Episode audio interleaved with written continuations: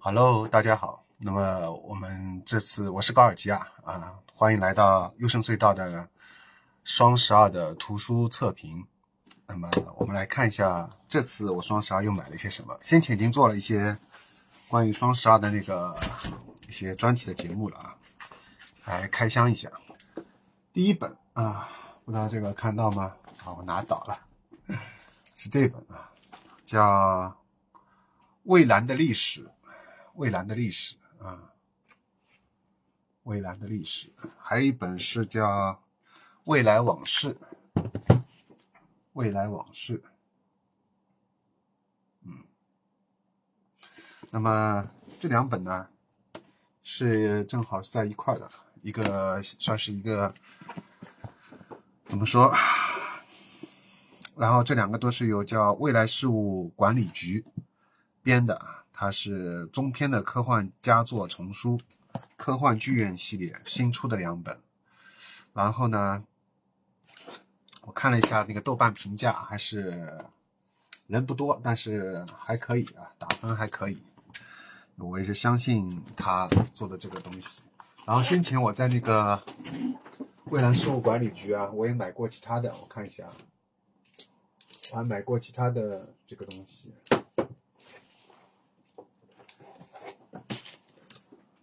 看一看这个是不是？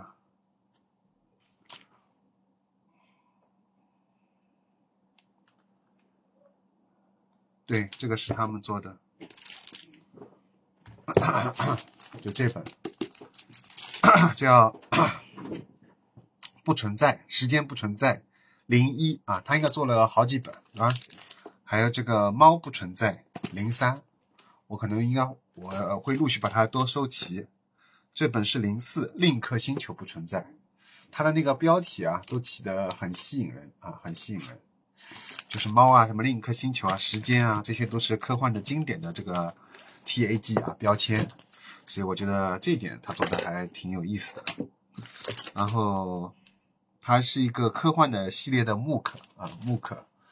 木刻呢，就是有点像书杂志，书和杂志的一个综合体，就是它是其实不是杂志的刊号，拿的书书的一个刊号，对吧？来做的，呃，就是说它是按照书的这个来发行的，但是它做成了像本杂志一样，啊，会不定期的这样做一个系列。那么这个未来往事和这个未来的历史呢，这两本呢，应该是他们最新的这个，呃，这个叫什么？未来事务管理局做的这个系列啊。呃，比以前这个感觉是做成了精装啊。其实翻书来说，我是更喜欢像这种的平装本就够了。我觉得精装本第一价格就上去了，成本提高了；第二就是翻书翻得很累啊。翻就这我所有的这个书，包括漫画，我都是没有经过任何的这个赞助的，都是我自己自掏腰包自己买的。啊，所以你们好好珍惜我这个 UP 主，听我一听我一句劝啊，不要做精装本，不要做精装本。第一，你们自己提那个成本提高了，价格就会上去了，买的人就更少了。第二呢，翻起来书来不舒服啊，没有平装本舒服，好吗？精装本尽量是做什么呢？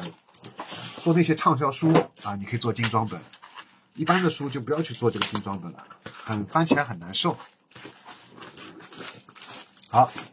那么这个书讲完之后，我们来看另外一个系列。对了，就是我这里最后说一句啊，就科幻木刻我也挺感兴趣的。科幻木刻我做了，除了这个以外，我还我还买了那个啊，这个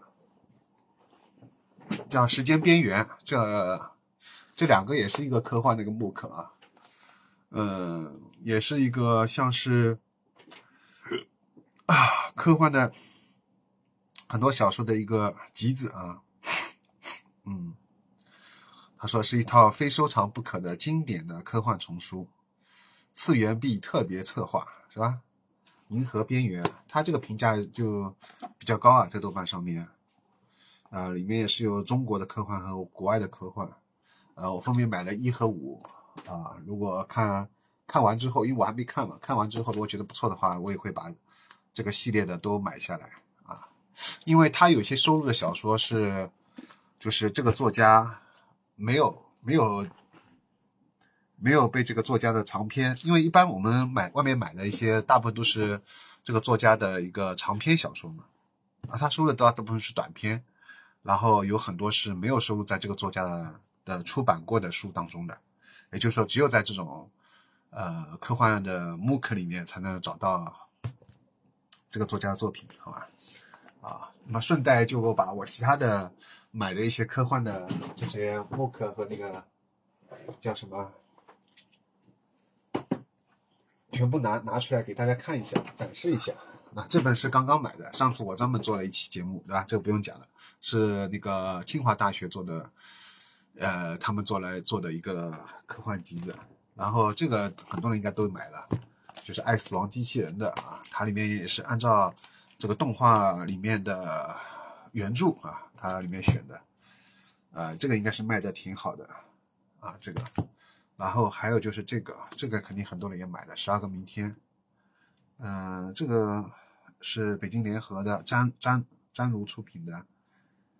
嗯，他也好像做过一个其他的，其他的一个。当时我一看这个封面啊，就很喜欢啊。然后你看这里厚厚的一叠啊，都是都是的，可以看一下。嗯，啊，这一叠。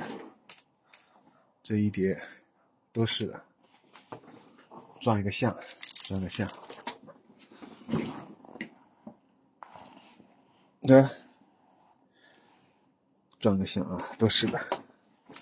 所以说，我一般好的科幻的那个集子、木刻都会买，但我就希望啊，大家这些做科幻的本身挺不容易的啊，我希望你们尽量还是多做瓶装本，不要去做精装，翻起来很难受，好吧？